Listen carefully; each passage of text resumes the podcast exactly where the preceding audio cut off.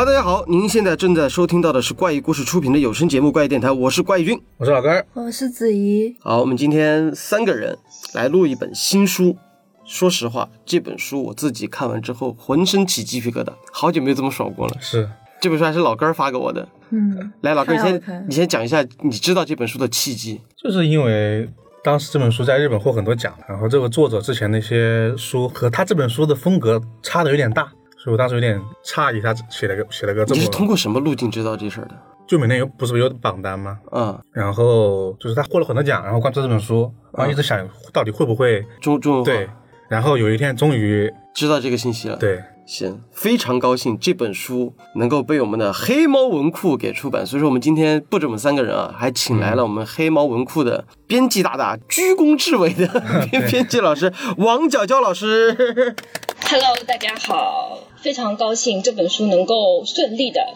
应该是挺顺利的，在大陆出版简体字版，然后我们应该是比繁体字要还要快的这个节奏，然后也非常高兴这次能来到怪异电台，我们来一起聊一下这个书。其实这本书当时出来的时候，我就在想，怪异君肯定会很喜欢，是啊为什么呢？因为它其实它最后一章其实有很多变魔术的东西，我觉得这个书肯定是对怪异君胃口的。不是，等会儿你怎么这么快就上来就开始聊最后一章了，你是拦不住是吗？无所谓，这个其实跟剧透没有关系啦。这因为香泽沙呼他本人是魔术师嘛，所以我当时看到这个书就在想，你肯定喜欢。那难怪了，哎呀，好是这样的，怎么讲呢？就是王家娇老师是，这他一上来太激动了啊，就没有、没有拉回来啊。我们好好介绍一下王家娇老师。王家娇老师是应该是九九读书人的这样的一个责编还是什么什么编辑？你们编辑部的那个职称是怎么扣的呀？我们编辑部职称也有点吓人哦，我现在是副总编辑。哦哟，哦，王副总编好，王副总编好。哎，你们郭老师好，郭老师好，好家伙不敢当。啊，现在我们的王副总编辑啊，是这个负责黑猫文库的编辑是吧？对对对，哎，那么能不能多说几句？因为现在就是我们知道的啊，在推理圈儿出版这种推理书系的，第一个是我们知道的，比如说呃，新兴出版社的午夜文库，嗯。然后咱们九九读书人的黑猫文库，嗯，还有哎，另外一个出版社叫什么名字？千美英文库的那个出版社。呃，历朝历朝历朝文啊创，历朝文创的千本英文库、嗯。啊，这三大文库是这个相对。而言出版推理作品比较多的这样的一个品牌了吧，应该算是。那咱们黑猫文库应该是什么时候？前年、去年成立的？前年开始收稿子的，就正式开始收稿子的，二零一九年嘛，嗯。那那个紧闭的门扉归到黑猫文库里了吗？归的，就是之后做的作品应该是都放进去的，对的。但比较高兴的就是现在相对而言出国产推理比较多的就是午夜文库和这个黑猫文库了。嗯，嗯，对对对，再次居功至伟，而且那个 QUD 那个获奖作品不也是在黑猫文库出版？哦啊是对，那这本书大概是什么？虽然说我在点到为止上已经讲过了，嗯但是这个时候还是得需要王佳老师给我们听众朋友们再讲一次。好，大家好，我简单来讲一下这本书的内容啊。这本书其实虽然叫心灵侦探，其实是讲了一个灵媒的故事。一个呃 女孩子，她叫陈种翡翠，她能够呃通过召唤灵魂这样一种方式来获知凶手是谁。这本书大致讲了三个案子嘛，每个案子都是呃陈种翡翠先召唤出灵魂，然后死者告诉他谁是凶手，然后呢，他有一个搭档叫香月史郎，他的搭档是嗯一个推理作家对一个作家，一个逻辑比较缜密的作家，然后通过他的灵媒的结论来重新构筑推理过程，并且帮助警方一起逮捕凶手的这样一个故事。嗯，就是像是大家见到过很多这种类似的侦探搭档组合，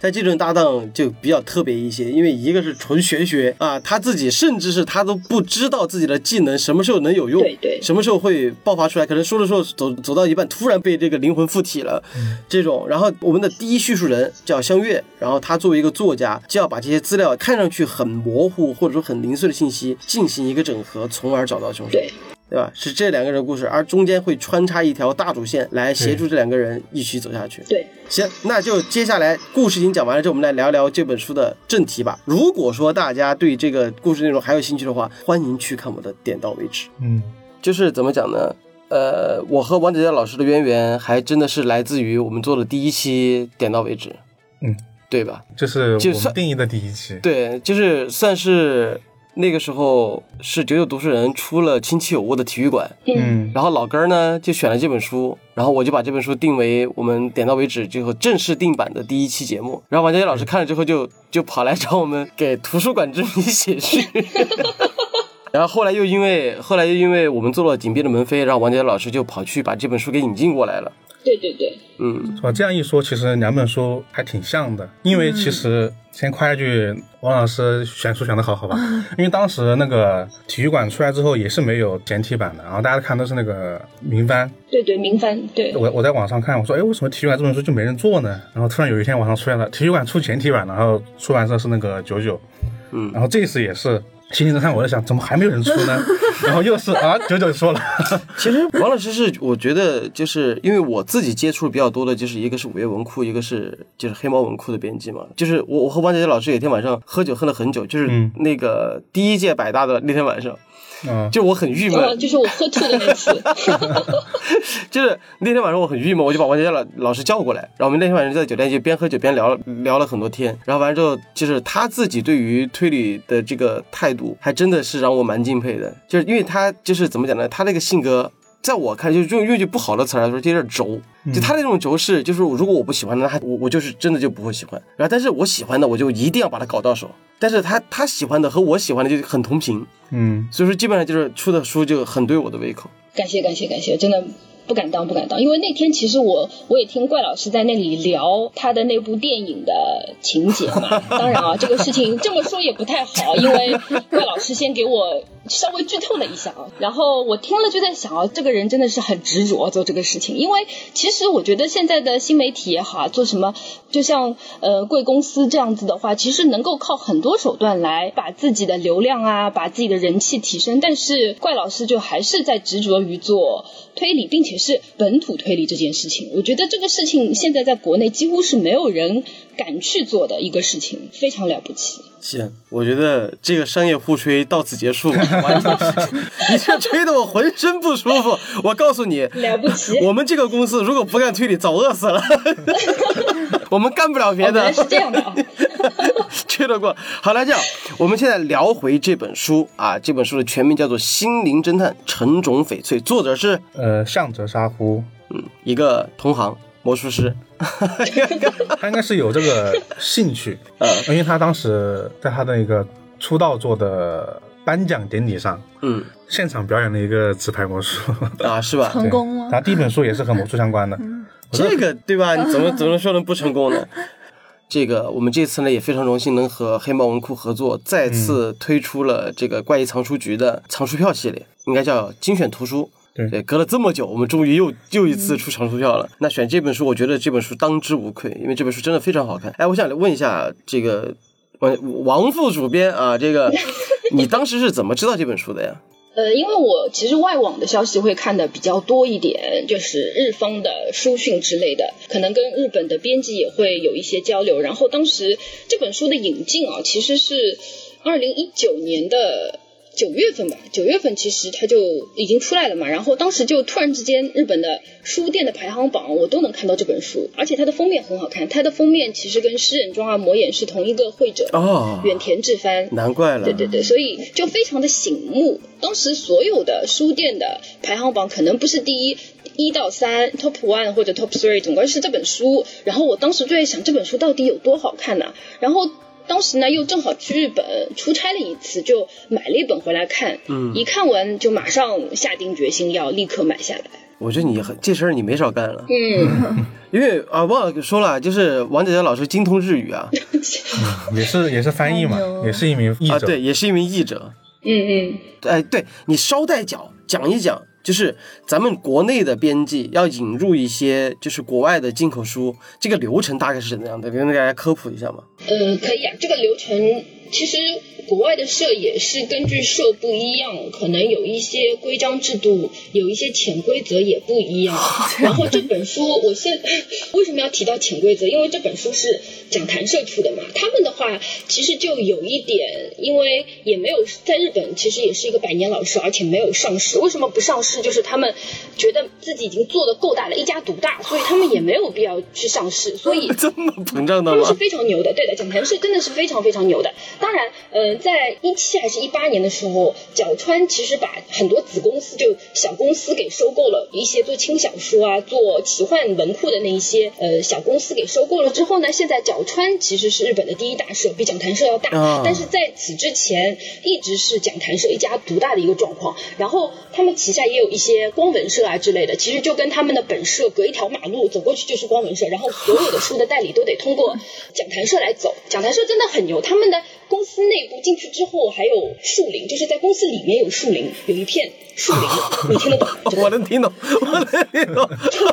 但是有点难理解。对对对对对，就是很难理解这个事情啊，他们的环境啊都很好。嗯，对，是就是这样子的一家大社，所以呃，跟他们的交流，其实有很多国内的编辑朋友也跟我说过，比如说千本樱的主编，他就跟我说过，他说在以往他们一直是很想引进嗯、呃讲坛社的轻小说，但是讲坛社甚至连报价的机会都不给他们，啊因为讲坛社是不太信任小出版社的。其实版权的贸易就跟怎么说呢，就是彼此信赖的一种关系吧。因为买了这本书之后，书的出版周期本来就长，可能加上翻译的时间要到个两年甚至更久，两年、三年、四年的时间才能把一本书给出版出来。如果小公司买了版权就压着不出。那出版社其实是没有办法对作者交代的，出版社跟作者的关系可能就由于一个区区一个海外版权又不赚多少钱的一本书，而跟作者破裂了关系，那就是一件很不得了的事情了。因为讲坛社的名誉毕竟摆在这里，所以他们其实是不太相信国内的一些小出版社的啊，在很久之前啊。然后千本樱可能也因为他们书真的发的很好，他们发行很好，他们就把自己的数据给他们看了，最后得到了能够购买讲坛社版权的这样一个机会。啊是这样子的。然后我们的老板其实跟讲谈社一直以来都是有非常良好的合作关系，所以呃报价这件事情可能对当时对我们而言也是比较有有利的。啊。我觉得你这再这么讲下去，就好像要要要把行业的底给捅了，所以说我们 点到为止。对对对，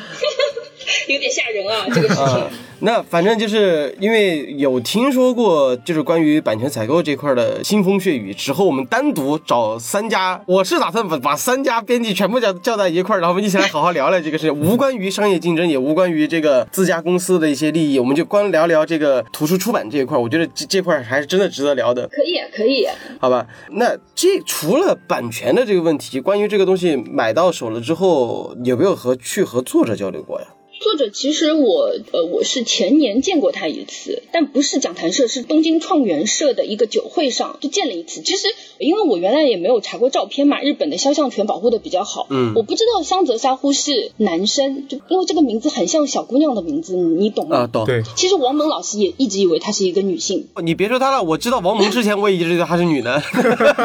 哦，你是那个蒙是吗？她就是那个蒙。啊啊，是那个蒙？对啊，对的，就是萌萌哒的萌。对 我一直以为是另外那个结盟的盟。啊，不是不是不是，她就是那个王蒙，我一直以为她是女的。好好啊，然后呢？然后呃，作者就是突然之间就有人呃，出版社的人就带我去，他说那就认识一下嘛。当时这个书我已经是打算报价，但还没有报的时候，嗯然后就去见了一下这个作者，也没有什么话，就话不是很多。然后呢，当时他在跟其他的几位作者在聊天，就打了一下招呼，感觉就是一个整天笑嘻嘻的一个态度很好的一个男生，长得帅吗？嗯，有点油腻，不是帅不帅的那种头发是。卷的，对对对，就是因为头发是泡面的那种发型嘛，然后穿了一身绿色，就嗯那天感觉很诡异，那个颜色搭配。懂了，我大概脑子里浮现出了一个朋友的样子，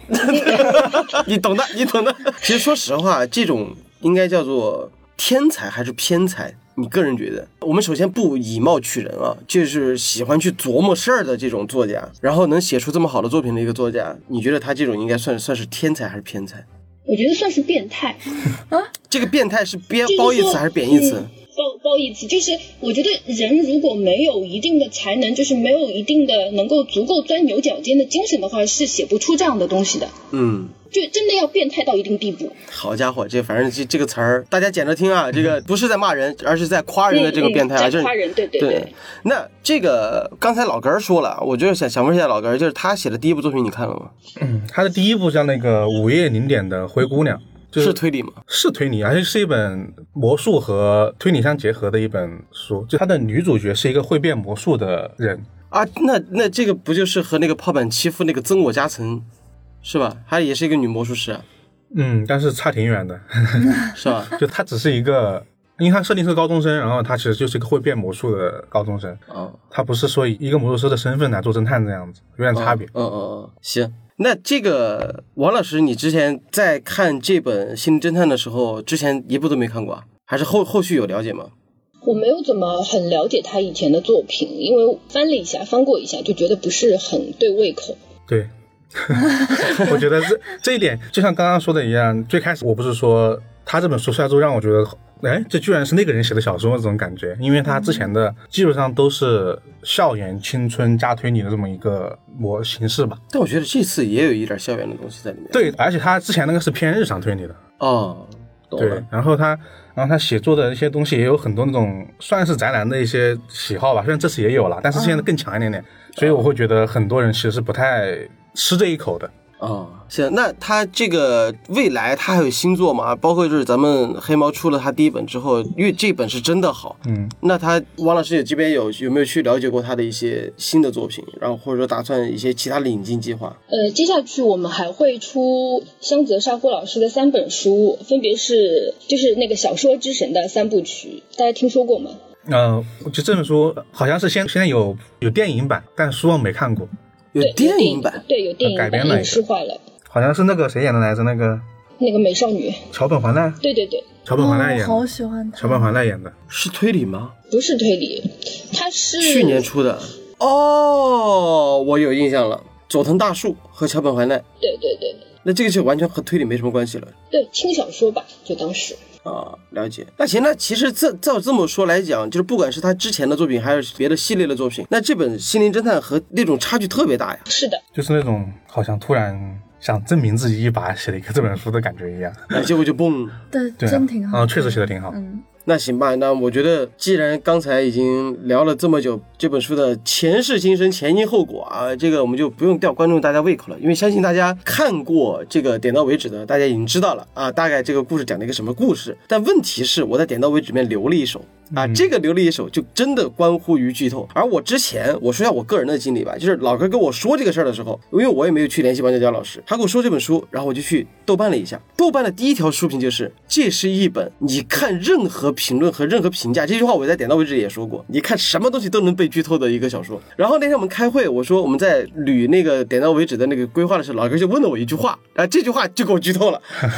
所以说我们就一直很纠结要怎么说啊，但是在点到为止里面呢，我就换了一些风格，确实有一定的误导性啊。既然你们听到这儿了的话呢，我们在节目的后半部分会这个剧透了，所以说这个剧透预警到时候我们会发出来。但我们现在呢，目前为止我们先不剧透的情况下，展开的来聊一下这个小说吧。啊就是关于这本书，对于就是首先里面有一个非常新鲜的一个一个设定，就是灵媒加推理。其实灵媒加推理这个设定其实已经已经不是什么很新的东西了啊。对对对，不是特别新。就比如说你现在那个金崎夏彦笔下的那个中禅师秋叶嘛，然后还有他的那个啊，那个叫什么名字？玫瑰社的那个人就是贾木金李亚男嘛。啊，对，就他们俩，一个人是这个精通这种通灵术啊，算是吧，打引号的；另外一个人有阴阳眼，嗯，然后包括这个美国也有通灵侦探，就是他美剧就叫通灵侦探。哦，对他这个人，但他的这个通灵是研究心理学的。然后呢，还有一个灵犬莱西，也是就相对而言会有这种可以用通灵啊，或者说这种玄学的东西来结合推理来这个讲故事。就是说站在自己的这个角度上来讲，就是你作为以前只看东野圭吾的人 不是不是我自愿的，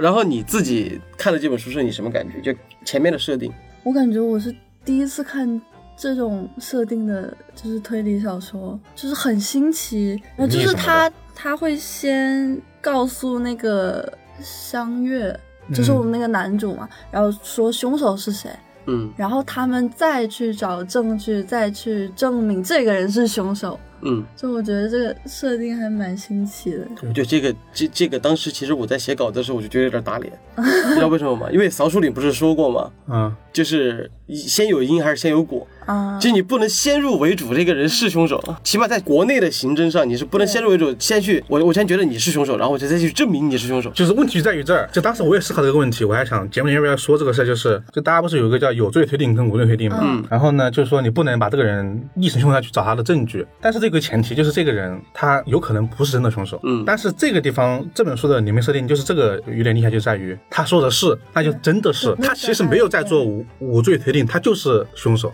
所以说这就关联到了一个大的一个框架说法，叫做设定流。就是你要把，就是把我们的读者带入到自己设定的情境里面，然后让这个东西合乎逻辑，然后才会有这种让观众会觉得不突兀。即便我要杠的话，其实也也杠的就不那么厉害嘛，对吧？那说回来，就是在这个里面可能会出现一些所谓的专业术语啊，就是在灵媒上的。那这块儿日本就还好一点，王家那边你们遇到了有没有那种就是所谓的翻译困难？就是我觉得首先其实我想问的就是名字，啊，对啊，对啊，对啊对对对对对对对，其实还好在，在审稿的过程当中，比起这个，我觉得更呃问题更大的就是一些关于和推理有关的一些词的统一之类的。其实，在灵媒这部分的用词上，没有什么特别专业的词吧？我好像没有看到什么特别难的词，还好这部分。其实最难的是这个书名啦，你有没有发现书名改掉了？对我就是想问这个，因为假如说灵媒侦探的话，就是突然就是你能知道这本书是个什么类型的，然后然后它应该是一个可能和这种相关的一本书，然后翻成心灵侦探之后呢，你会觉得有点不太知道这个词是啥意思，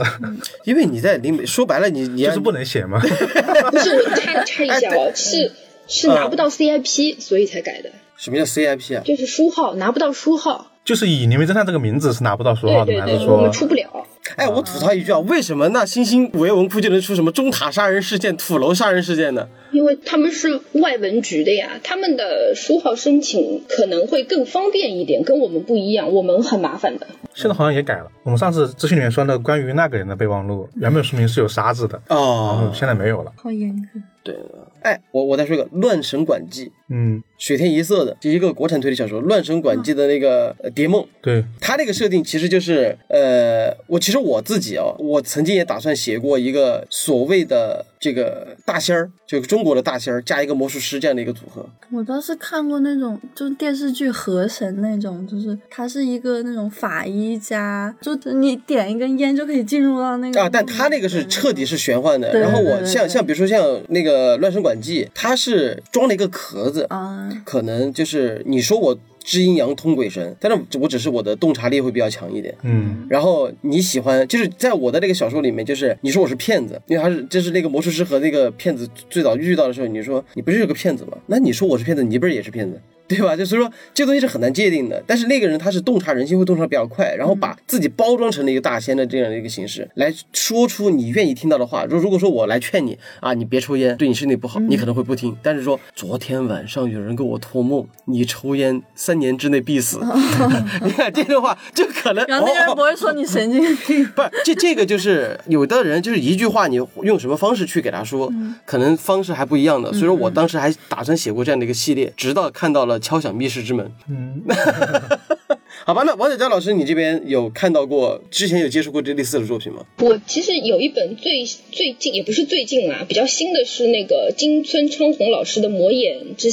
之匣》还是甲？这个字读什么？呃，侠吧，对侠哦侠，对，那本书好像也也是嗯，，这本也是，这本其实它的，嗯，怎么讲呢？也不能多讲了，因为这个也很容易剧透啦。反正也是一个，就是能够预知未来的这样一个，有这样一个人物在，他就是知道接下去会死谁，谁会死亡什么的，就会有这样一个角色。然后看到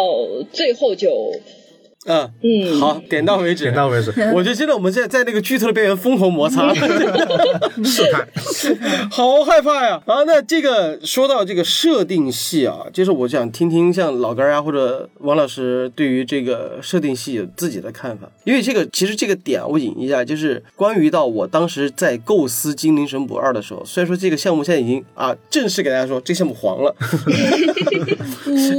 啊，就是《精灵神捕》可能没有二了，但是可能有有什么变金神补啊，别的系列啊，只是这个二应该是没有了。我当时原计划是给老根说，我说我们想就是把武侠推理好好的去深挖一下。因为属于武侠推理，它也算是所谓的设定流推理了，包括科幻其实也是，就是你只要一个单独的这样的一个情景，你要把观众给带入进来，那都属于设定。就我制定的规则，包括圣博斯的那个全部变成 F。那我想听听两位对这种所谓的设定流的这样的一个自己的看法。王老师先说吧，王老师先说吧。呃，设定流对吧？设定系，呃，我其实很羡慕，就是还是金村昌宏的那个《诗人庄》啊，这本书其实在我们国内发行的情况是非常好的，卖的非常好的。因为我也问过磨铁的人，就这种书为什么能够卖好？其实我一开始是觉得蛮疑惑的。嗯，首先它是大家都会由于病毒嘛变成僵尸的状态，但是这个，嗯，呃，就是在这样的一个设定之下呢，你要去完成的推理呢又是那么本格的一个推理。其实我一开始是很怀疑的，就这本书到底能不能够卖好？但是实际的数据告诉我们，这个书其实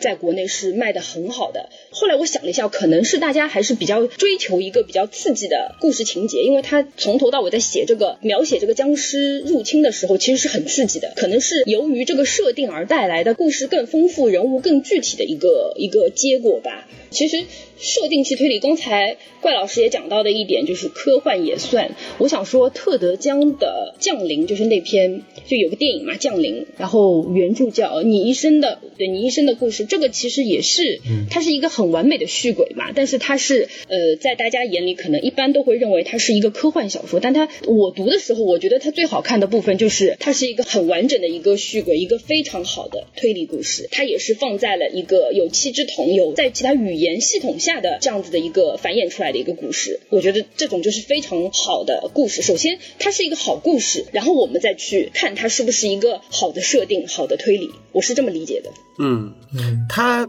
那个你这说到这，又是想到了一个四川悠人。哦，对对对，四川悠人也应该对他的飞鸟、蓝玫瑰，然后然后水水母，你还记不记得？呃，但我不知道你当时在不在，就是咱们在办这个图书馆之谜的时候，嗯，当时不是我们几个人在上海做了这么一个，算是一个座谈会吧。当时就有这个推理迷站起来问我这个问题，就是怎么看待所谓的设定系？其实我就觉得。我都不知道这个设定系这个词儿又是从哪儿来的啊！其实我我是觉得，包括新本格它也是设定系。就对我来讲，就你只要在我们现实，就是那种所谓的现实主义，就比如说写实一点的这种这种写法基础之上，加入一些东西，它都属于设定流。嗯，对，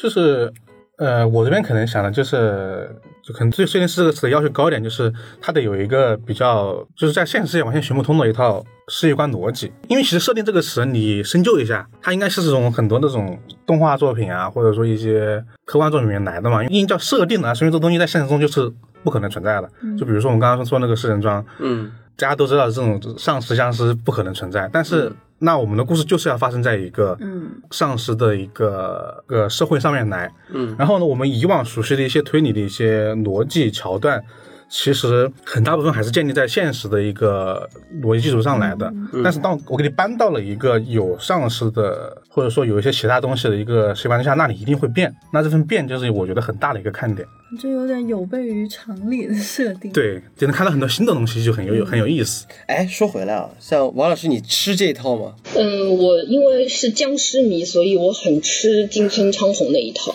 别的所谓的设定系呢？嗯，要看的吧，就但是《绅士之死》，我不知道你看了没有？那本我就一般，可能也不是所有的跟僵尸有关的我都会喜欢吧。我觉得主要还是要故事好看，嗯故事好看的话再去看那个设定怎么样。因为《诗人中》它其实就是带来一个广义的密室嘛，它就是为了用僵尸来造成这样一个密室，然后再去破案，所以这个点其实是蛮戳中我的。那老根儿呢？我可能就看他的设定，他的设定本身我觉得还好，就看他怎么玩花吧。我也跟没有特别挑说哪个设定我喜欢，哪个设定不喜欢这一种，嗯，倒倒是不会。像子怡，你如果回想一下，嗯就比如说，除了这本《心灵侦探》之外，你还看过别的所谓的设定系的这种吗？就是广义上的，这刚才我们已经说了，你自己如果对标一下，你觉得有看过哪些吗？我有吗？也可能他是，但我不确定他是呃，那个那个应该算吧。那个。看哎，那怪异君啊，我我有个问题啊，那你怎么看放电人？这个就是我想说的这个问题，就是其实我拿那个神的逻辑、人的魔法反反正就是西泽保彦的那个、嗯那一套。其实西泽保彦他也是，如果说你是设定系，也是啊，就比如说死了七次的男人，嗯，对啊，那个对吧是，其实我们看到了很多很多，所以说为什么我自己觉得设定系这个说法就有点没必要，就有点脱了裤子放屁的一个说法，就真的像像老哥刚才说的那样，其实就是你脱离现实的。就比如说我们像阿加莎·克里斯蒂、卡尔，包括奎因，我们这这个流派，包括从这个日本这边就是什么江川乱步，还有这个横沟正史，老一辈的这种在新本格这个之前其实已经有设定系了，就是说只要它不是现实逻辑来讲的，都属于设定系。对我来讲，全是，包括你看之前的阿西莫夫，甚甚至是他写的那那一套科幻小说里面混杂了这个推理元素，对我来讲都是设定系。所以说，我们回回过头来看一下这个东西，你该怎么去写就很重要了。你要把这个世界观带给读者。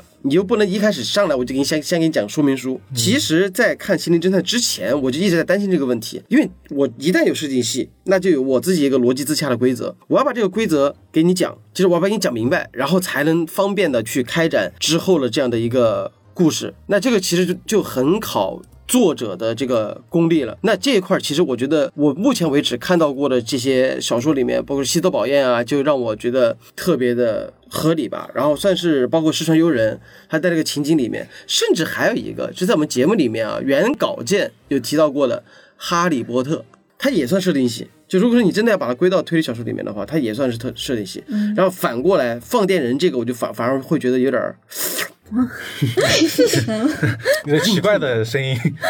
不是网上一个评价叫做，就是你要事先泄底凶手才能看的推理小说嘛？就如他他倒过来的，其实你这个你没把这个规则让观众带入进去，那你说啥都都是一个啊别人都很不信对，都是一个很冲突的，其实你带入不进去。比如说像像这个里面这个如果翡翠，就是你没有足够把这个翡翠写到他说的话，那就是真的。嗯嗯，就是这个是在剧作层面上，就是说，如果说我要塑造一个他是真的有通灵能力的人，那我在写这个小说的时候，我肯定要从侧面和主视角去让这个人塑造成一个真的，我就是真的能知阴阳、懂八卦的那种，我甚至能看到鬼魂。你关键是你得如何去说服读者。然后读者进入到这个情形之后，你之后说什么都是合理的。就是我这刚才我提到那种啊，我觉得一上来哦他是凶手，那读者就说哎对啊，他不是说你凭什么说他是凶手，而读者说哎他为什么是凶手？对。心理就不一样。我觉得这就这就是我觉得设定师的区别就在这儿，嗯和其他一些带设定式的小说，因为其实设定系你硬要归类，其实还是属于西蒙格那一套嘛，只不过说大家为了把这个东西再抽出来放在一起，哎，你要说西蒙格这点绝对了，武侠推理就不是。呃，反正之前我看日本很多媒体是这样说的，就说说刚刚提到那本《诗人庄》是西西本格的最后的一个什么叫决算，什么类似这种的一个词，就是叫什么叫什么？决算是集大成者的一个感觉，就把西本格很多特点都融进去。捧这么高吗？我对那本书有意见，反正三冠王嘛，啊，当时只是同行衬托，我一直觉得然后就这个原因嘛，然后就所以说，就像你刚刚说那样，他得写出一个大家在这个过程中得信，他就是这个对世界观里发生的故事，嗯，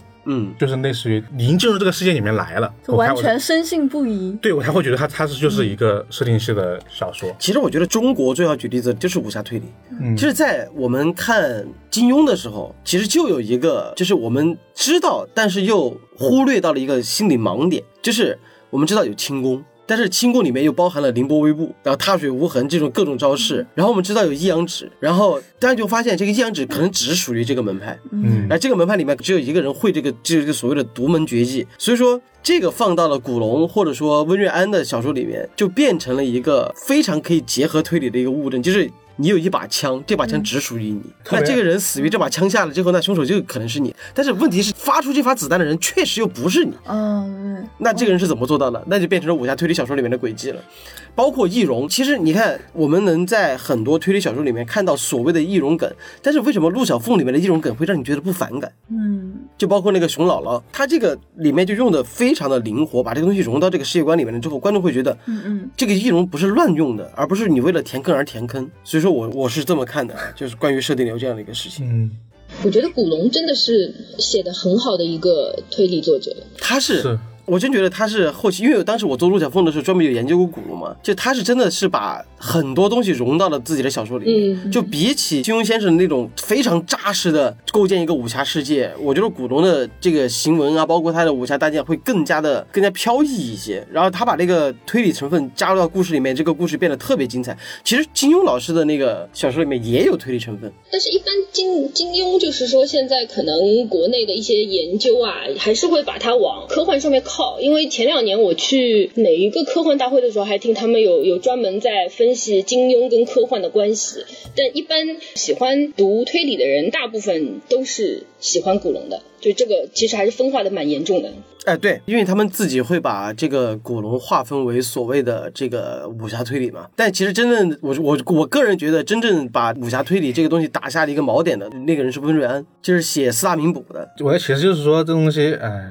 看它的应用吧，其实还是这东西应用的复杂程度。我觉得它的起源来说的话，确实还是挺多的。其实这个东西设定系这东西，像刚刚说的，它除了对我们推理逻辑的一个塑造之外，嗯。其实挺重要的就是那一个人物，因为像刚刚那个王老师提到那个魔眼之侠，嗯。他的主角其实就是一个有着这么一个灵能力的人嘛，那他其实会造成一些困扰，或者说你对这件事情你会有什么的，会引导个故事的一个发展。然后像最早的我们节目中提到那个圈套那种，他其实也是因为这个来塑造两个很鲜明的侦探角色嘛。嗯然后这个里面，呃，就像小说的名字一样，因为它很着重就是塑造了一个灵媒侦探灵媒侦探这个一个角色。嗯，因为这个角色虽然有很多作者的个人趣味在里面，但确实还是很吸引人的一个一个角色吧。不知道你们是什么？我觉得挺可爱。的。很喜欢。我不太行，这个人物我不太行，太作了。但是我自己看他第一次出场的时候，我特别喜欢他那段描述，就是一上来啊，我们第一次去拜访这个灵媒的时候，这个灵灵媒就是神神叨叨的啊，就感觉那种各种神秘，然后还有什么黑眼圈、黑眼影啊，很哥特的那种。但是第二次他们俩见面，就是感觉就是一个被操纵的这样的一个小少女的感觉。而且他其实因为长时间从事这种工作，对整个社会是不熟悉那种感觉，嗯挺强烈的。哎，对，然后就就会让人有一种怜惜感，对，虽而然且那种莫名的萌感就出来了。包括在地铁站的时候，而且说到一个真实，就是你他跟社会的交流不会那么的紧密，因为他其实算是一个神秘的职业吧。嗯，但是我发现这个灵媒并不神秘，反而很高调，因为要招生意。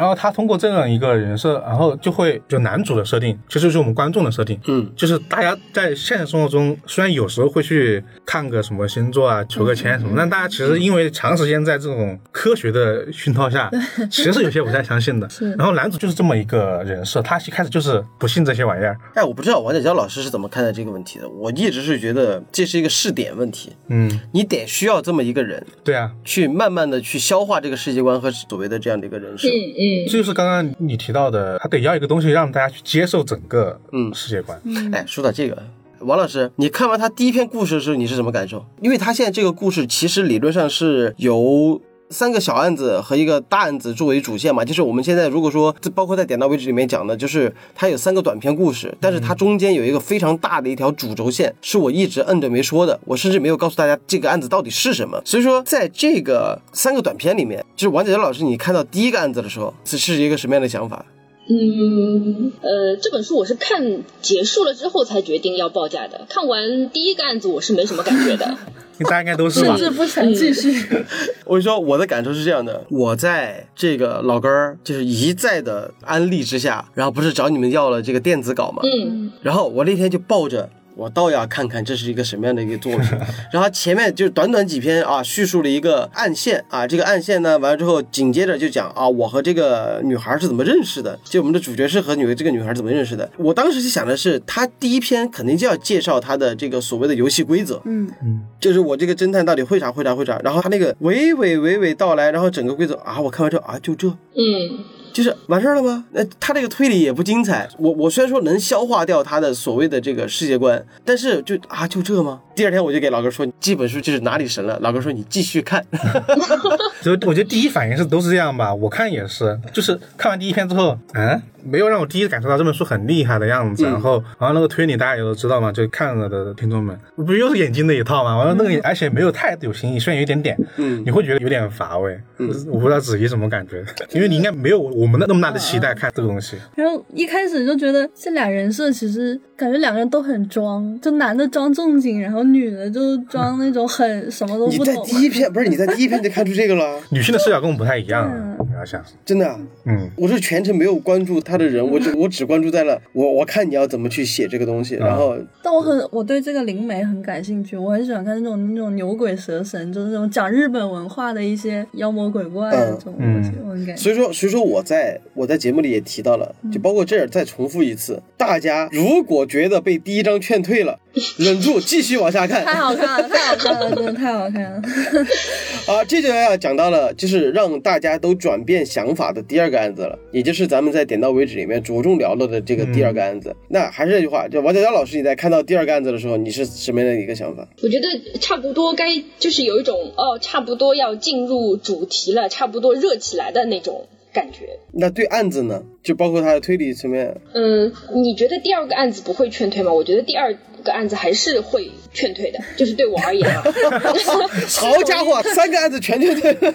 有一点，我比较喜欢第二个案子，是因为第二个案子，首先它本身的能力是在不断的拓展的，就是他不是说第一案子就可以把它的能力全部讲完，而是一个案子给两两两加，然后第二案子有一个新的能力，然后第二个案子呢，虽然和他整本书的那个整体的有点不太，因为他的逻辑推理做的比第一个案子好很多。就第二个就觉得越来越觉得这个男主像个老色鬼一样，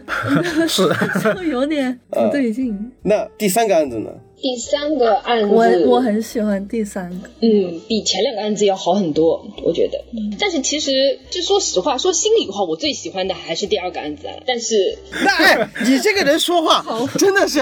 那你凭什么会质疑我第二个案子会劝退？因为真的很容易劝退，这个，嗯，这么读的话，真的很容易劝退了。但是它其实是呃，因为第二个案子的，我不知道王老师是不是觉得他的故事情节有点太过于传统本格那种山庄式展开了。对，因为说实话，我在看完老哥写的那个第一篇稿子的时候，我真的我第一反应就是，这不是又是一道谜题吗？就是一个很规整的一个所谓的推理谜题，就我有一个问题，然后你给我解出答案，就仅此而已。对对对，对，第一个案子这种感觉最强，然后第二个案子也是这种感觉，第三个因为这种感觉稍微弱一点点的，嗯然后第二个案子是最强烈的，然后第一个案子就是一个小谜题这种设置，我是这样的看这三个嗯案子的分别的。那王老师，你说你你相对而言为什么会比较喜欢第二个案子？嗯，因为现在还不能说。行，那我们先聊聊第三个案子，大家的观赏就是怎么比起前两个要好一点了。第三个，我个人觉得是它的故事性的这种紧迫感啊什么的，更像大家现在比较喜欢读的那一类。也更适合大家的阅读节奏了。嗯，对，那王老师呢？嗯，第三个我觉得故事性会更好一点，一个是故事性，还有一个是人物性，这两点是比较吸引我的。就先不谈推理啊，这两点是比较吸引我的。然后整个案子也是怎么说呢？他其实写的很细，因为我改稿子改了好几遍嘛，我觉得他他写的是非常非常细的，在很多表述方面，案子你说过了嘛，就是第三个故事在点到为止里面。第二个案子，我们点到为止讲的第二个案子，哦你知道为什么要讲第二个案子吗？因为田忌赛马。如果我一上来给大家讲第一个案子，那不精彩，郭大开了就就这。我给你讲第三个案子，我把最精彩的给你讲了，看完前面两个就这，我就给你选中间那个。不愧是魔术师啊！我怎么在在骂人呢？你这是？所以我就觉得把这个东西，就是中间相对而言比较难啃的那个，给大家讲一讲，前面的忍忍就过了，因为前面那个篇幅比也很短长。。对，对，哎，到下来我们带着阅读理解再去看第二个案子，看完或者说你完全可以把这篇给翻过去，但是前提大家如果听了这个电台的时候，相信我，千万别分，还是就算你听了我讲，你都再去看一遍，嗯嗯因为这个接下来就非常关键了。比如说到了第三个案子之后，那第三个案子不管是观感上还是体验上来讲的话，就会让你舒服很多。接下来才会带你进入到这本书真正精彩的地方。而这个呢，就有点像是我们所谓的古典推理的一个经典模式，反正就是前面看着很枯燥，精彩的往往就是在最后。十分之一。啊，就就反正在推理圈有这么一个说法啊，反正就是一个什么第十六章章还是怎么怎么怎么章的这样的一个说法，就是往往前面看着就啊昏天黑地的，不停在盘查，也不知道侦探在干嘛，最后一个给你来个非常精彩的推理。嗯其实这一篇就是有这么样一个效果，所以说在此之前，这里就必须得声明一下了，各位观众，接下来我们将会进入剧透环节。这本书的剧透比起以前书的剧透都不一样，因为这本书只要一旦剧透，就完全会毁掉你所有的观感。就跟你当时跟我说剪刀男的凶手是谁，刚翻开第一页，凶手就是 对，就所以说，就是如果说你有那种喜欢看完剧透再去看小说的这个习惯，真的千万千万千万不要听下面的话了。嗯，然后，如果说你真的没有看这本书的话，听我一句劝，好吗？这个我们先把这本书看完之后，再来听我们后面的话，再来可以暂停了。啊，那当然，在进入我们下一盘环节之前呢，我得打个广告了啊！这个刚才说了那么多，不知道大家有没有提起大家阅读的兴趣？哎，这个时候不得不提到啊，如果你对这本书有兴趣的话，请到淘宝店搜索“怪异藏书局”，你就能搜到这本书了。然后虽然说这个时候大家应该抢不到藏书票了，但是呢，这本书是应该是值得你收藏的。然后记得看完这本书之后，再听我们下面的内容。好，我们一首歌之后回来继续来聊一聊我们这本书真正的精彩部分。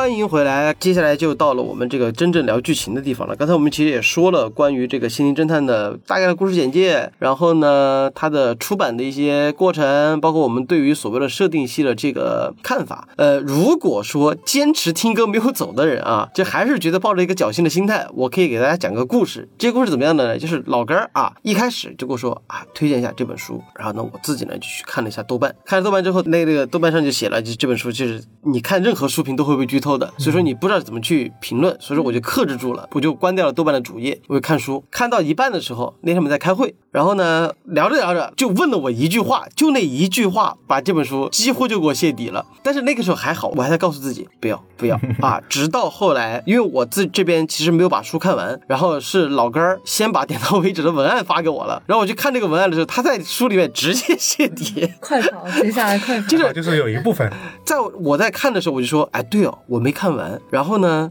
我要去看你这个文案是不是就会被泄底？然后老哥说，没事儿没事儿没事儿，你先看吧，你先看。我就是光看他这个文案，他最后那一趴的时候，我整个人鸡皮疙瘩就已经起来了。然后我当时就当即就下了一个决定，我说不行，这个稿子必须得改，因为就这一句，他觉得好像看似没有泄底的话，能让这本书的趣味性和反转性，包括你看到它的震撼性，直接打打一半的折，甚至还有更多。虽然说这个里面的反转不止一个，所以说还是奉劝各位，还是那句话，如果你没有看这本书，关掉，去这个看完之后再来听这些电台，因为我们电台的话，其实也是呃按照我们以前的这个这样的一个逻辑，就是可能它会和点到为止几乎是同步的方式来进行更新，但是咱们这期故意选择了这么长的时间更新，就是方便大家在看了点到为止之后，先看那本书，再来听这个电台，好吗？好了，那么就说回来了，这本书的这个谜底到底是什么呢？这个应该是魔术师的共鸣吧？这真的是我能 get 到这个作者到底想干嘛。所以说，其实大家看点到为止，就是我们误导你的开始。对，这是一个非常经典的错误引导的一个例子。它的核心轨迹就是在于，你真的相信这个女的会通灵吗？好了，这开始泄底了，那就展开聊一聊了那吧，的底了。好吧？可惜我还挺信的。对他掉的就是这种效果，就包括我在写点到为止时，我就跟老哥说，我说砍掉最后那一关，就甚至是那个有连环杀人案的这个这个事情都要把它砍掉。就是我们一直没有讲的一个事情，就是这篇小说它的完整性，它并不是一个单独的一个连作集，而是一个有一条大主线来贯穿了整部小说的故事。就是它这个大主线，就是在这个小说里面，其实是有一个连环杀人案的这样的一个一个案件作为引子，把这三个案件给串在一块儿，最后来以这个案子来作为一个收尾。而在这个这个里面呢，就是观众能看到的就是最后一趴的推理是这个心灵侦探翡翠，他把前面的三个推理全部推翻了，呃，嗯。也不能叫推翻，叫给了第二个解答。对，嗯，就是因为之前我们读者看到的那个状态，就是哇，这个人真的就好像能知阴阳懂八卦。因为关键是他的这个设定是润物细无声的，嗯，他不是单单只是说他对主角说啊，我看到了这个呃所谓的死亡。看到了灵魂，那大家就信了。关键是他能在街上去预判一个人，哦，我看到这个人身上骑了个小孩儿，这个人应该是打过胎的，然后这个人脸色就变了。就通过这些小细节，让人觉得他好像真的能通灵。而且关键是很多侦探是因为事件发生了，他才能得出结论嘛，他能预判，他能知道这个人可能会死。关键是这个作者还能给出一个非常逻辑自洽的推理出来，这一点是非常不错的。而这个就倒回来，就是刚才我为什么说老哥写了一个什么呢？就是写了第二个案子的第二重解答。嗯，看完这个，我觉得非常精彩，但是我们绝对不能泄底。主要是当时也是其实也做了很大的一个预警的，因为我觉得我其实我也有点有点担心，就是单凭他第二个案子的这种设定系的这种结合推理，有点就吸引不到大家。是当时我是有点有这么一个担心的。嗯然后我觉得他的底其实挺多的，嗯，不止那一个，而且包括因为每个人的可能就是对他的那个观感和认为的重点不太一样嘛，我就觉得说他他是否真实有灵这个事情吧，嗯，好像也不是我最喜欢他那一部分，因为他后面的那一份的是他的推理让这个东西更精彩了，对。他这么一个关系在，因为我们之前一直在上半趴疯狂在聊所谓的设定系、设定系、设定系，其实也是在误导大家。嗯。因为这是一本非常工整的，且规规矩矩、规矩到它的整个小说观感都是一个非常本格的推理小说，它里面没有任何玄幻成分，嗯，这就是所谓的误导。那说回来，王小佳老师，当时你在看这本书的时候，最后是什么反应？就是我前三篇其实看的进度还是蛮慢的啊，然后最后一篇就是一下子就就看过去，因为实在是就当时是真的是全身起鸡皮疙瘩的那种。我不知道三位老师看的时候花了多少时间看完这本书的，我想了解一下。还有就是你们有没有那种起鸡皮疙瘩的感觉？我我跟你说，我没有读原文，我是看老哥的文案，我就已经起鸡皮疙瘩了。嗯，我这儿可以说一下老哥干当时跟我说什么话，那个话就是说，你是不是真的觉得他他能通灵？我我我原话是你你相信他有能力吗？因为你当时看了呃一半左右嘛，嗯我就问了这个话，对，因为他他问完这句话，我瞬间我就明白了，就是因为像刚才其实，在上上半趴说过的，不管是我看别的作家，就是尤其是这个水天一色的这个《乱神馆记》，还有我自己打算去写的这个这个小说也好，其实就是真的就是。因为这个其实和咱们的国家的这样的一个制度有关系，就是你不能去怪力乱神嘛。对对对吧嗯，所以说，我的自己的思维角度就想的是，就老哥说完这句话之后，我就说，哦，原来是这样子，我能理解。嗯，就这一块其实虽然有被泄底，但是我觉得没有把我震撼到。反正就是你你懂通灵，你能写；你不懂通灵，我也能把它圆回来，是仅此而已。但是我是没想到他不懂通灵之后，他给出来一些推理，会让我觉得，哇去，我觉我觉得核心还是会觉得他的就是推理真的好，然后让我觉得他真的这种起鸡皮疙瘩的这种写得好，嗯就这种感觉。其实他这个有一个有一个所谓的反转点，我刚才说了，就不止这个翡翠的这个身份的一个反转，其实还有一个大反转，就是关乎到整本书的这样的一个人物关系的这样的一个反转。嗯这个我们先按下不说，嗯，我想先问问，就比如说王佳老师，这两个反转你更喜欢哪一个？就是翡翠，她并不是一个真正的灵媒，而是一个非常聪明的一个人，他洞察力特别强，还是关乎到我们这本书的最后的大谜底。你你觉得哪个会更震撼到你？那肯定是大谜底，就是这个人物的形象。首先是我不是特别的喜欢这个人物形象，我觉得有点刻意了。其实当时前三个案子在看的时候就有这种隐隐的这种感觉了。嗯嗯但是那个时候你有想到会是这样的一个结果吗？就是有其实有两种感觉啊，就是就是我最开始的时候我对这个人是排斥的，后来这个谜底会让你觉得哦，好的，这个感觉我的这个对感觉没错。对，会有一种哦，原来是这么回事，就整个故事都被送回来的那种感觉。嗯，包括人物形象也是，那这个就是你可以说一说，就是当时你我们上一个阶段里是不是聊聊的这个话题啊？就是呃，你为什么会喜欢第二个案件？我其实比较，我现在能够想得起来的、印象最深刻的两个反转的点，一个就是第二章，不知道老根老师还记得吧？就是那个餐巾纸，餐巾纸明明可以扔进马桶抽掉的，但是他们却在伪解答的时候硬要说是，就是串通警方说我们找到了一张纸巾上面有血迹，嗯，就这个我我是非常的震撼的，就是我很喜欢这种在很小很小的细节上抓住一个点。如果你相月稍微动一点脑子的话，马上就能知道，哎，你不可能现场是会有餐巾纸的。你在进过厕所的一个人，你竟然还留着一张带血的餐巾纸啊，在那个牛仔裤的后口袋里，这个情况就是不可能。但是他当时就完全没有想这个问题，最后在反转的时候提出了这个，这个点我是印象非常非常深刻的。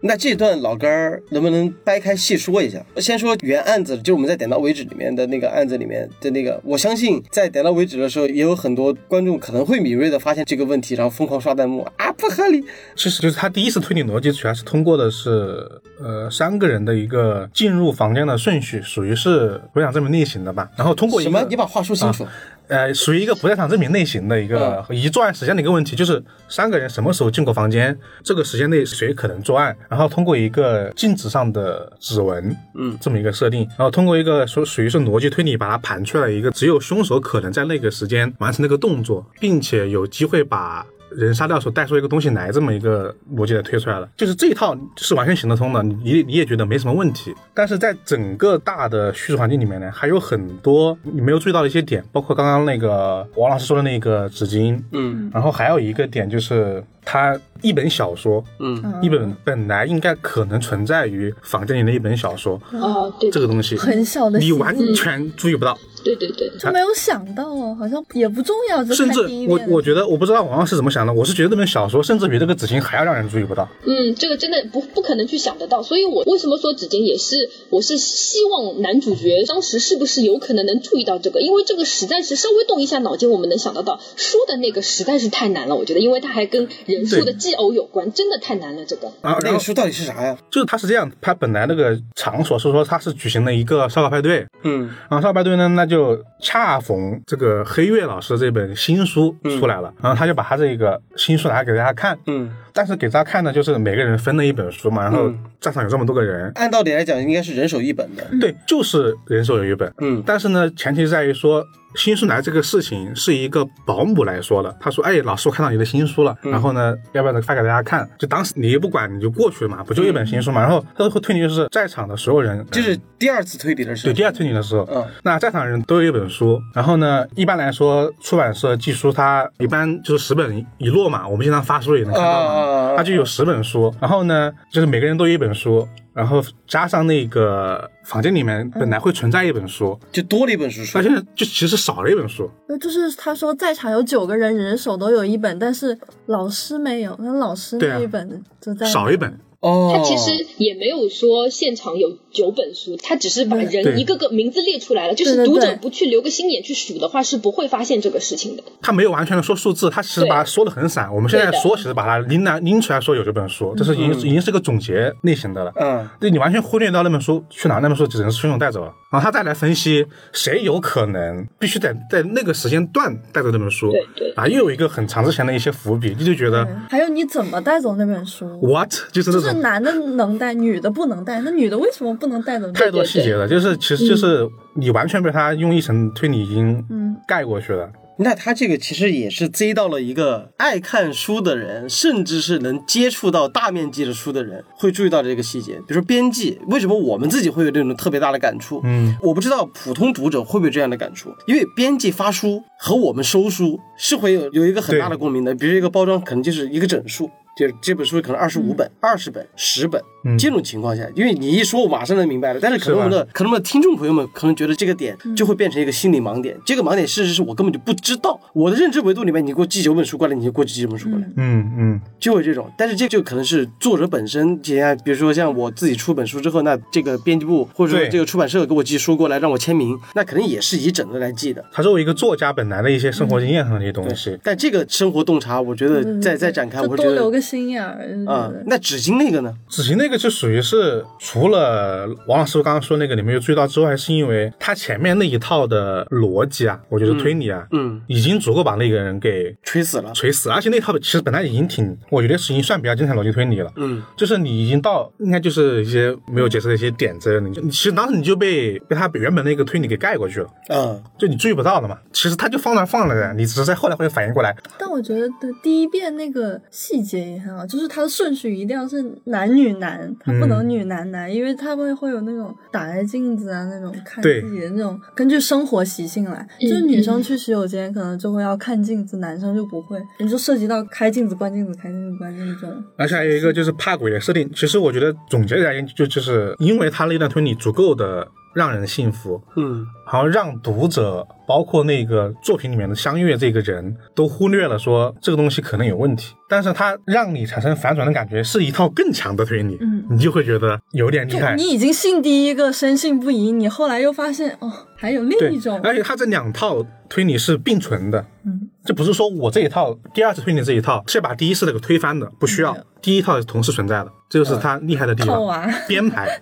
其实刚才我就想说啊，就是有点像多重推理。嗯嗯就是这个就多延展的聊一聊啊，就跟跟大家聊一聊什么叫多重推理呢？就是在推理小说里面，我们一般的普通推理小说啊，这个就是有一个谜题，有一个答案，而这个答案是唯一性的。就是最合理的，它的逻辑是非常严密的，它不可能有第二种答案了。那这个逻辑它一定是一条完整逻辑链的。但从艾勒里奎因开始，甚至是往之前，有有有一些作者，他是为了写一个反推理，就是比如说在邮差敲了几次门，还是在那本书的名字里面，它里面出现了七重解答，就是他通过不同人的视角来不停去推翻前一个人的佐证，然后让这个整个整本书完了之后，它是没有逻辑漏洞的，就是把你能设想到的，就是我在做一个推理的时候，你作为读者看就会去杠，就会哎那这有毛病，那儿有毛病，这有毛病，然后下一个人就开始把你能想到的这个逻辑毛病又给你填上，然后就是你看着又有逻辑毛病，然后再来一个人再给你填上，周而复始给你填七次，就真的就是你在第一层，就即便是你在第三层，他能能想到第七层，然后能把这种形式发挥到一个最强的一个一本书，就是《希腊棺材之谜》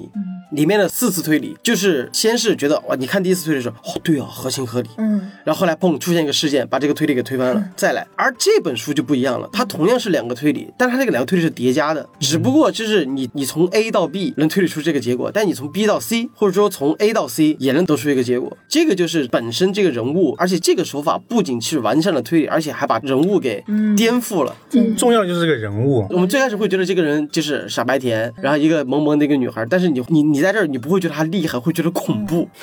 你真的是恐怖，就是你就是你在查案的时候，你同时想到两种结果，甚至更多，你都不知道这个女孩真真的是个思，就真的是思考机器啊，真的是。太牛了，那这个留给大家，就留给三位啊，就我自己呢，就是我所有的这个故事的剧透是老哥给我讲的，所以说我没有去细看原文。在这个程度上，这三个案子给三位留下了这种印象比较深的是在什么地方？比如说王佳老师，除了第二个案子里面那个纸巾的那个推理，首先是肯定是反转了，它的反转其实是推理迷都期待的，然后它的反转的逻辑也如此的严谨，而且它的每个案子里面它都会多少留一点破绽出来，我觉得这个是很有意思的一个写法，他肯定本人也是这么留心到的嘛，比如说刚才的纸巾，还有我记得第三个案子里面是不是也是他最后有一个想去救小女孩，然后他在现场招灵，但是其实这个是不可能的，因为招灵的场地跟他原来的设定是违背的，他会留一些破绽出来，你稍微想一想你就知道哦，这个是这明显是不可能的呀，就是会有这种想法，而且什么意思啊？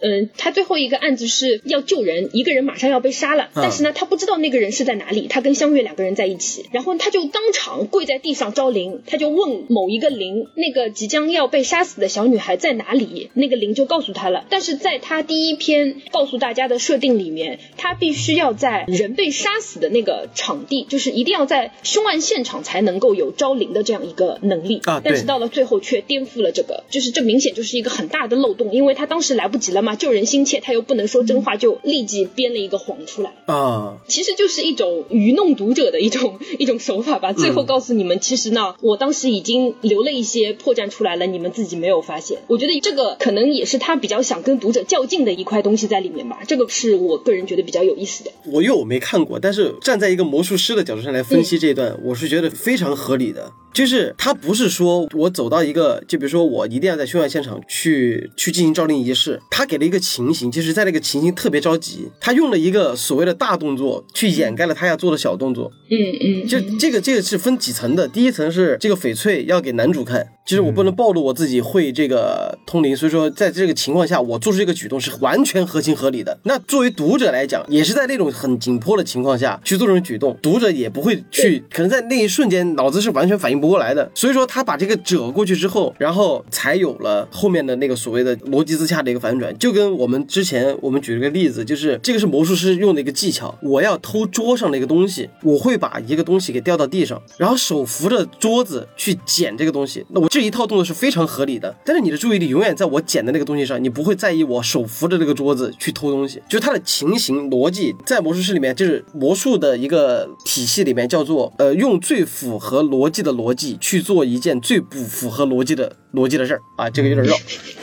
对，但是就是很多时候魔术师。呃，就比如说我们在舞台魔术上看到的一些表演，就是我要去从我的右边口袋掏东西，那我不能当着你面去掏，那我就转身。那我转身的话，那我就用我的左手去取我右手边的东西，嗯，然后这样的话，我就会非常有自然的一个侧身，然后这样的话，我的右手就能从从口袋里掏出东西。我再转过来的时候，其实这个工作已经完成了。对，我觉得他甚至他整本书的这个东西来写的，就用一个东西去盖住他本来想真正执那种行的动作。作者说，来大家看右边，然后所有人就看右边，就没有人看到他在左边，那是干嘛？，呃这个还这个还有点区别，嗯就是你刚才提到那个叫错误引导，嗯就是我故意用什么话让你去看我的右边，然后但我在左边做事情，但他这个不一样，他是在就是说为什么我要让你看右边？嗯他编了一套这样的一个东西，因为说实话，我在听老哥讲完之后，我没觉得他会是个魔术师，但你给我讲完之后，我会发现这才是我想要的魔术推理的最高境界。其实我里面没有魔术，但是我会用了很多魔术的理论哦，这些理论不是在你一个在魔术店买个魔术道具你就能完成的，这个你给我一个随便随便的东西，我都能去完成的魔术效果，这是魔术的真正魅力和真正的不二法则。所以这也是他最后到就是那一层之后你才能看到的东西。但就是你看到这一层之后，你会去看以前那些东西，你会觉得这都是破绽，你没发现而已。嗯，对对对，那这个说到最后啊，因为最后那个篇章的篇幅应该是非常大的，而且它涵盖了不仅三个案子的第二次推理，还有就是人物关系和人物动机的这样的一个逻辑自洽。说到这儿的时候，大家对这个后面的逻辑推演是什么样的一个一个看法？反差好大，突然就是我前面相信的东西就被推翻了，然后给我了一个新的、更好的解释。啊，那王老师呢？嗯，很震撼，我觉得真的是非常非常逻辑严谨的一个人。就是你能写这个东西，你以前为什么要写那些呢？一个编辑的怒其不争。对，因为当时这本书，我再插一句啊，就是，嗯，其实一九年九月份我看完这本书的时候，我当时就跟很多人，包括跟星星的编辑也说过，我说这本书肯定是今年的要夺几冠的一本推理，我说今年肯定是这一本了，因为前一年度诗人中嘛，这种很明显的就是这种，你看一下市面上有哪几本推理就知道今年是哪一本得奖，然后星星因为他们出过向泽沙户的东西嘛，他们都不相信，嗯，就是我跟很多人说过，我说这本书肯定是今年要夺冠的东西，然后没有人相信我，因为大家都觉得香泽沙户你写的是什么，你自己心里有数，所以没有人会相信 他能够写出一个这样子的东西出来。但是真的看过这本书的人就知道，他在二零二零年的时候拿了五个冠军嘛，三个本格的，还有嗯一个什么推理，一个小范围的一个读书会，还有一个苹果读书的一个电子书的奖，其实是实至名归的。嗯，那老哥呢？就我的想法有点跟王老师很像，就是他他以前写的那些东西怎么说呢？其实有些推理点都很妙了，但他故事重点不在那些东西上面去，但他这次就把重点放在了逻辑推理上嘛。嗯他几乎的每一段，就是每一个案子的，能让他去进行那种零能力表演的前提，嗯是因为他已经用逻辑推理去完成了一次对案件的整个的复盘。然后呢，重点不在这儿，是他已经就是我已经破了案子了，但是呢，我不能把这个谜底直接告诉你这个相月嘛。嗯那么相当于说，我还要根据现场的其他证据，再来构建一套新的，我能让告你相信我是灵媒师的一段新的逻辑推理。而且这段逻辑推理是要同时融合了我那些灵力的表演和和和现场的一些证据，或者说人证物证这些东西的一些一个联合。嗯那你像这个东西前期作者的工作量以及这个编排量，就是很恐怖的了。我当时就觉得这也太强了。其实它不是简单，就是说我就推理两是因为他那个第二段是要表演给人看的一种，就很厉害。嗯，就是这个，我是让觉得他逻辑推理是很缜密吧，就是缜密以及那种预先的编排，就是强，没有话说的强。其实话说到这个地方啊，就是大家不难看出，包括我们自己，其实刚才我也讲了，就是这本书它是一本非常严谨的逻辑流推理的这样的一个小说。然后呢，它不像是那种就是灵感流啊，我给出一个解答就完事儿了，而是它是实实在在的有很多元素，包括我们自己忽略掉的和已经注意到的这些线索，重新整理去推理答案。那这种小说往往会出现一个非常致命的一个缺点。就是它的人物线，嗯，就是它的所谓的动机，这个动机关乎于案件本身的犯罪动机，再加上所谓的翡翠为什么要做这种脱了裤子放屁的事儿对，啊？就这种事情，我想问问，这个是不管是作为一个老推理迷老干儿啊，这个职业编辑王老师，然后还有一个普通的读者子怡，这个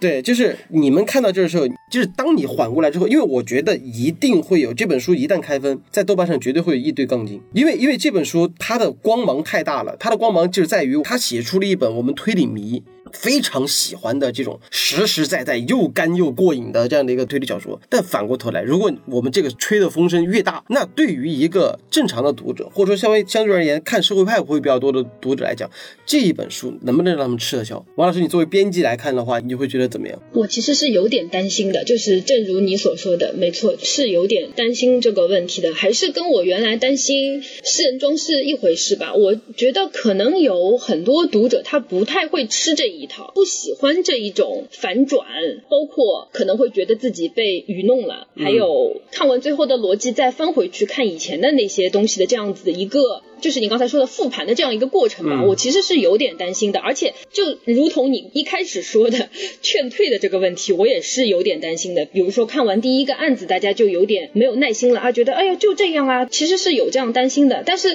这个书因为妖风还是蛮恐怖的嘛，我把那五个奖都写上去了，嗯所以在某一些程度上应该还是能够吸引读者的，就不知道大家能不能够读完之后买这个账了。那这儿我多插嘴问一句啊，其实我反倒就是。如果在在作为图书策划的时候，咱们在推这本书的时候，是怎么把这本书放到一个什么样的一个定位上去做这样的一个处理的呢？就比如说像是做之前做这个图书馆的时候、啊，包括是做《紧闭的门扉》的时候，其实有一个非常精准的定位，就是比如说岛区推理的一个经典之作。那这本书如果说要站在宣发的角度上来讲，咱们应该怎么去包装这本书，就是怎么去想思考这个问题呢？这本书其实主要还是放在推理这样一个定位，就这个书，我们先不考虑能不能够出圈，能不能让大众接受，但首先我觉得还是要让推理迷先来看，先让很多的推理作者啊、悬疑作者，还有喜欢这一些的读者们先看到这个东西，然后再考虑下一步是不是能够想办法靠一些其他的呃媒体的推荐，或者是一些新媒体的渠道来帮他出圈，我是这样想的。嘿，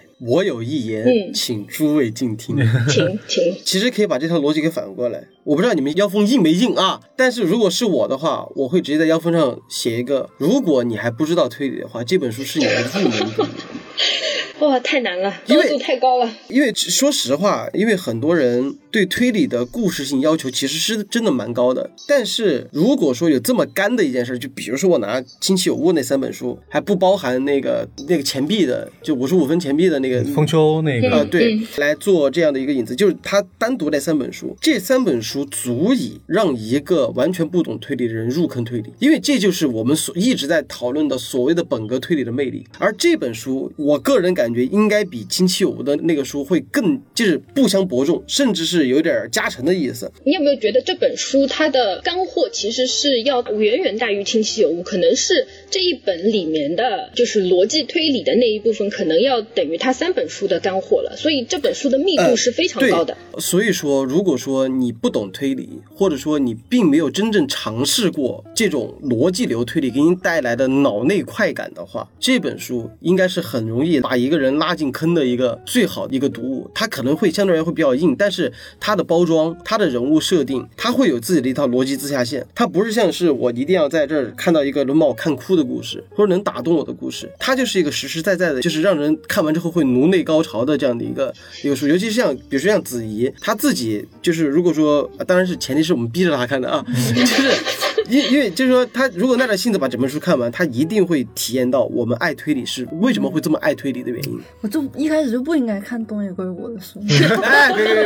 别，你不能不能一踩一捧，不能一踩一捧。其实方向是不一样的。其实很多人就是，比如说看了一些，比如说不管是国产的，就更偏社会派的一些小说的时候，会觉得推理就应该是这个样子，但他们就不会懂为什么推理迷会一直要去骂社会派，会有一种鄙视链这样的感觉。会会觉得那根本就不是推理，就是对推理迷而言，对，然后为什么他们会做出这么一个让你觉得无法理解的举动？其实这本书就能给你答案。我自己当初在入坑真的推理的时候，就是我之前看的是什么呢？就是柯南，然后包青天，嗯，就这种，包括金田一，因为我没有体验到，就你看，你看这三个都没有所谓的逻辑流推演，直到看了《迷宫馆》，《迷宫馆》是我第一次看到有逻辑推演的。嗯，在迷宫馆之前，我看福尔摩斯都没有 get 到那种，就我只是觉得哦，就是你为什么是一个医生？我演绎法推理出去，我觉得你好屌。但是你整个案子里面其实是很少用到一些演绎推理的，嗯嗯，对，就是很少，就没有那么明显。但是日本的这套逻辑推演，他就把比重放的特别大。嗯，然后迷宫馆里面就有一个所谓的砍头逻辑，让我突然打开了我的这个视角，我说哇，怎么这么爽？然后之后就入坑了，就所谓的本格推理这一块儿。所以我觉得，如果真的要宣发的话，我会把这本书列为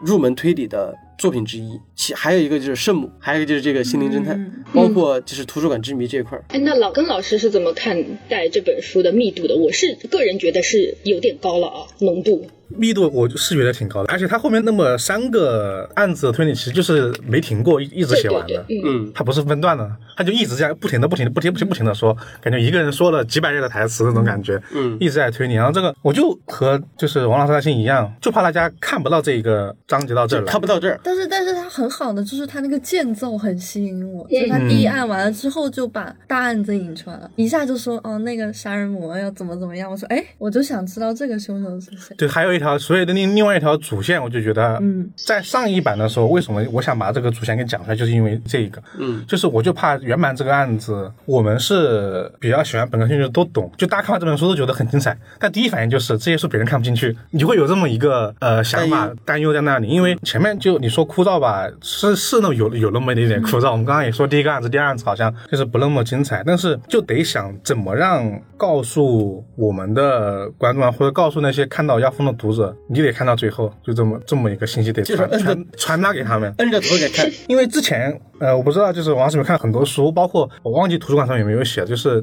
呃，现在比较常常用的一段话，就是看到书的最后反转整个故事。没写不知道有没有看到 这句爱台词？的告白式就有那个什么一句话反转，对对对对对？对，但我觉得这本书其实是适用这个东西，对对对，就是适用这个概念吧，嗯对，那我倒也不一定我倒这句话。哎，我抛一个脑洞点啊，我们现在是看完书的各位，就是包括我们的听众朋友们，大家在看完这本书的时候，如果大家认同这本书的逻辑流、推理和所谓的轨迹，我们想一个问题：如果这本书交给三金田信三，交给大山诚一郎，甚至是交给东野圭吾，他会怎么写？就我如果我们把这个这这个世界给带入回来。其实就是我我虽然说这个举例有点不恰当，因为每个作者有每个作者的风格，但是这本书如果真的让东野圭吾来写，他会怎么去思考这个节奏？因为你要说有谁有个作家有谁比东野圭吾更懂读者？那 确实没有，抓人心上面确实没有。对啊，那如果说用东野圭吾的写法来写这本小说，那这本小说会变成什么样子？你有没有想过这个问题？他可能一个第一个案子够写一本了。对啊，这就是这就是最大的一个，就是这本书，我就是它的成立点在于说它有这么多个案子，然后它是这样分开来写的，嗯，然后就是三个案子一起才在一本书里面这样写。你要东野圭吾就不会这样写，就一个案子写到底。要么就一个案子写到底，嗯，因为我觉得应该会选校园那个案子。你要追求故事性的话，你就你就会把这个东西给扩充它的其他的枝干嘛，嗯。嗯。就比如说刚刚自己说的第三个案子，一旦扩充枝干，点就被浓缩了，一浓缩吧，那个大家确实觉得它很精彩，但是精彩程度我觉得会被下降一些，嗯，三个跟一个还是还是有点区别的嘛，那因为我这个故事我是我听老哥讲完的，嗯，所以说我反倒会觉得他可能它里面的故事打动不了我，但是我会发现它那里面的人物特别严密，嗯，嗯，这就聊到了最后，我们放到最后的一个大底，就是在咱们的这个故事里面有一条连环凶杀案的这条线，而这个连环凶杀案的凶手就是我们的叙述人本人相约，而里面的暗示的一条线就是这个人是要像是一个侦探与一个变态杀人狂的之间的一个博弈，嗯，相约是要把这个侦探给调出来，而这个侦探要去试探这个连环杀人犯，就两者以这种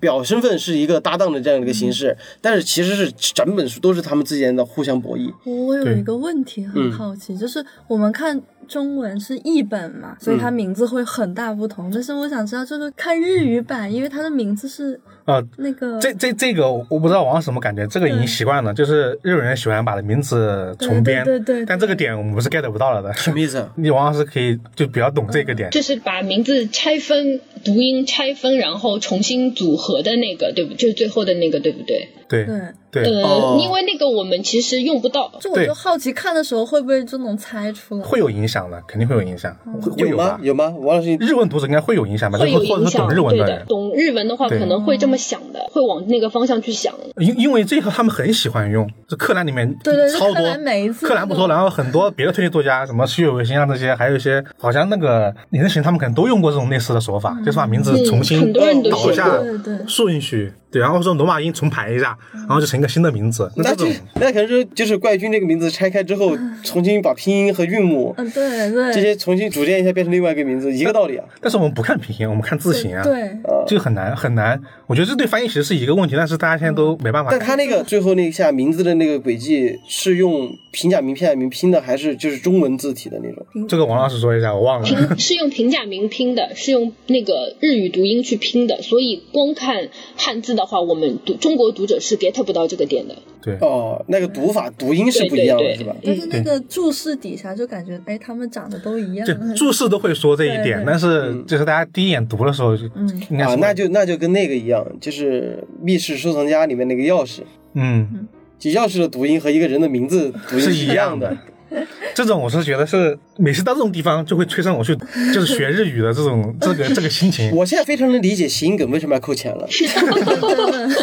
日本谐音梗就是这样好的。那这个其实我们聊了很多，其实包括这本书，真的发自内心来讲，作为一个推理迷是非常喜欢这本书的，而且觉得这本书真的是太想摁着头让身边的每个人去看。但是呢，也站在一个推理自媒体的角度上来讲，包括和作为一个编辑的王老师来讲，我们真的或多或少会有这方面的担忧啊。这个难免豆瓣上又会是一股腥风血雨了。嗯，这真的不看完，真的不知道它为什么好看。现现在看过的都是些推理迷嘛，然后那个分是很高的，王老师应该也自己应该也在关注这个点，现在还在九点一分这个水平，嗯，就很恐怖。就只希望我们这个节目出来之后，正确的引导观众吧。嗯，好了，那我们刚才其实也聊过了这个关于《心灵侦探》这本书的一些亮点。那这样吧，我们刚才其实也帮我们所谓的王副主编出了一些主意，说这本书该怎么去弄。那总谢谢大家，啊谢谢谢谢。那那这样吧，最后在节目的最后呢，我们一人说一个让大家推荐这本书的话吧。我很喜欢，就是临近真相大白之前，他那个那一段间奏说的是，就是那种我如果要就是接近这个女生，我必须把她身边的那个人铲除掉。嗯然后就是就我就会代入，我就想看，哎，那男主会怎么死呢？然后结果一到后面就会发现，哦，原来说的就是另有其人，就是有一种那种文字的那种就叙述性轨迹，对对对，叙述性的轨迹，然后就是会，就反正就是意想不到，就是我没有完全没有按照另一条路想，就我本来一直期待的事情，突然给了我另一个结局，然后我就会更好奇后面发生什么事情，嗯，就越往后看越好看。那老干儿，我我的话就是一句我本就是写在节目里面，我不知道到时候还会不会有，但是想说一句话就是，也是文化野犬里面的一个点，嗯，推理就是一种超能力，就是我的推荐哦哦哦哦哦哦哦，就推理它就是一种超能力我告诉你陈思种诚也这么想的。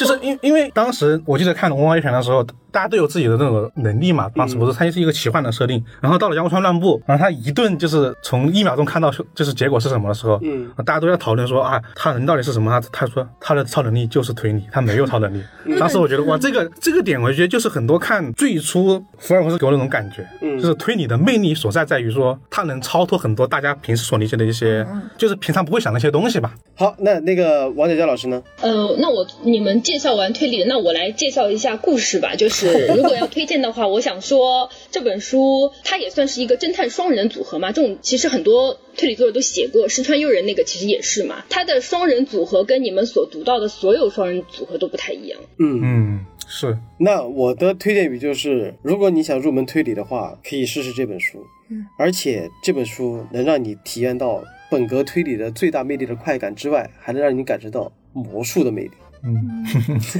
哦，这个可以，可以，很好，很好。普通读者听了觉得很赞。好了，那非常感谢这个王杰老老师能把这本书引进过来啊。虽然说可能想引进这本书的人不止你们一家，但是是你们把它很多很多家，但但是是你们把这盘菜给端到了我们的面前，然后呢，但是得吐槽一句，我希望这本书的封面很好看，但是这本书的印刷质量能不能整好一点？很好，你放心，配得上你们怪啊异藏书局，我只能这么说啊，绝对配得上。好，行，那这个非常感谢我们的王杰老师能做客咱们今天的怪异电台，好吧？好，谢谢怪老师。啊、也希望王杰老师能给我们带来更多的这种好一点的这种精彩的推理小说。好的，好的。嗯，对，好吧，那今天的节目就到此结束了。然后啊，在这里再一次打个广告啊，如果说听完电台之后你对这本书更有兴趣的话，淘宝搜索“怪异藏书局”，你就能看到我们的主页，然后点进主页之后，你就可能看到这本书的存在了。虽然说这个时候再让大家去买的话，可能藏书票买不到了，嗯但是呢，这本书值得你去收藏，值得你去观看，然后多多支持我们的生意。好了，今天的节目到此结束，我是冠军，我是老根儿，我是子怡，我们下期节目再见。